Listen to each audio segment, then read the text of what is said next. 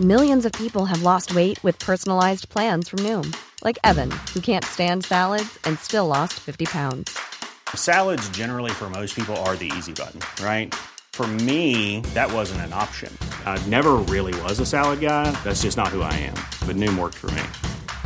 Get your personalized plan today at Noom.com. Real Noom user compensated to provide their story. In four weeks, the typical Noom user can expect to lose one to two pounds per week. Individual results may vary. Vox Polony.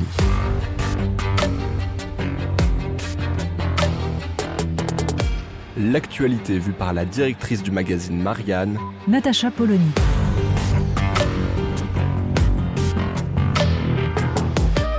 Vox Polony. Après la Suède, l'Italie. Les partis d'extrême droite ou de droite nationaliste poursuivent leur progression et leur conquête des parlements européens. Le fascisme à nos portes, hurlent les uns. Une remise en cause des valeurs de l'Union, disent les autres. Ces réactions à la montée inquiétante de partis qui sont au moins de droite dure posent deux questions. Comment définit-on l'extrême droite, le fascisme ou le post-fascisme? Qualificatif qu'on entend à propos de Giorgia Meloni Et les programmes de ces partis correspondent-ils à cette définition? La montée en puissance dans différents pays européens de partis de ce genre est-elle compatible avec les institutions de l'Union européenne cette dernière question n'a rien d'anecdotique quand Ursula von der Leyen éprouve le besoin quelques jours avant le scrutin de prévenir que l'Union dispose d'instruments si les choses vont dans une direction difficile. Le respect des décisions souveraines des peuples européens n'a jamais tétanisé les présidents de la Commission, hein, de Jean-Claude Juncker et ses leçons au peuple grec, à José Manuel Barroso, qu'un poste chez Goldman Sachs a remercié de ses bons et loyaux services en faveur de l'indépendance de l'Europe. Les mauvais esprits se demanderont donc si la sortie de Madame von der Leyen n'a pas conforté davantage les Italiens dans leur choix. Car il est une question qui visiblement n'intéresse aucun des commentateurs empressés d'allumer la flamme de la résistance, surtout quand le danger est lointain. Pourquoi un pays comme la Suède, paradis de la social-démocratie et du progressisme, a mis au pouvoir une coalition comptant un parti issu du néonazisme? Pourquoi les Italiens, qui ont expérimenté à peu près toutes les combinaisons politiques possibles, ont-ils pris le risque de porter au pouvoir le même genre de coalition?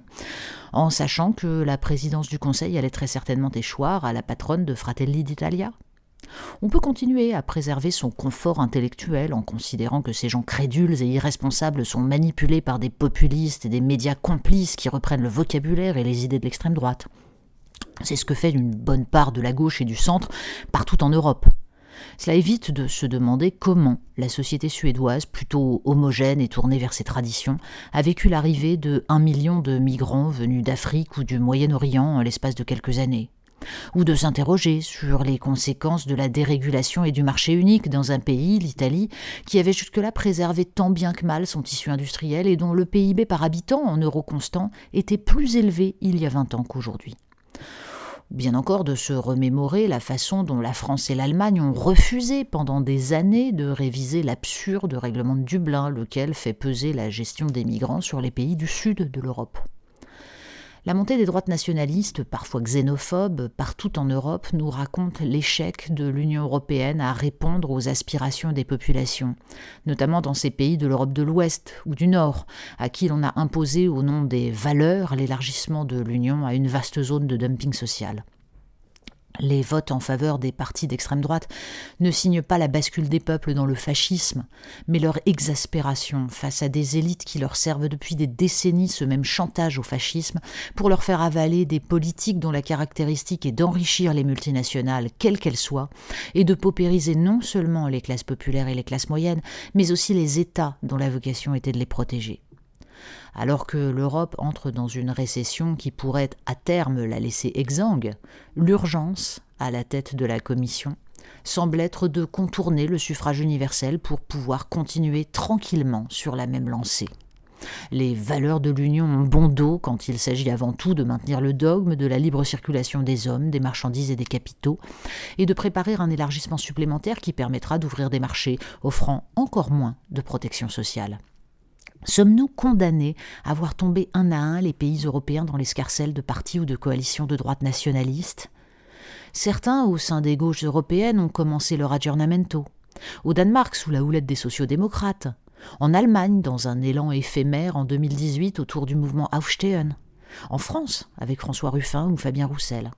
Chaque fois, il s'agit de se demander ce qu'attendent les classes populaires plutôt que de prétendre les rééduquer.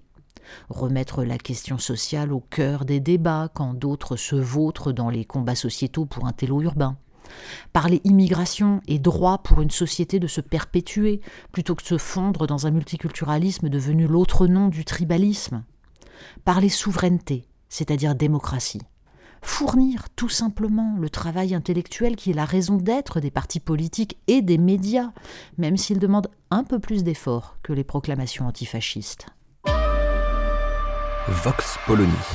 Retrouvez tous les podcasts de Marianne sur les plateformes de streaming. Et puis les analyses, articles et entretiens de la rédaction sur marianne.net. Et surtout, n'hésitez pas à noter cet épisode et à nous laisser vos commentaires.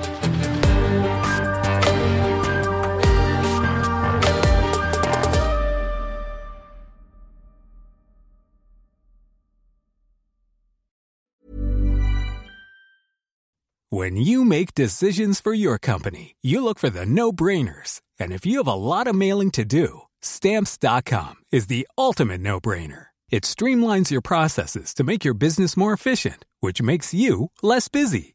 Mail checks, invoices, legal documents, and everything you need to keep your business running with stamps.com.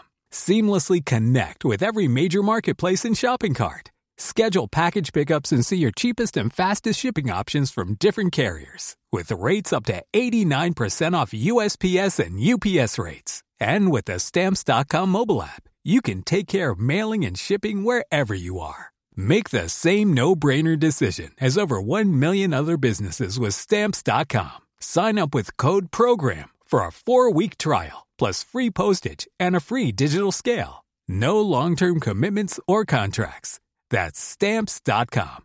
Code program.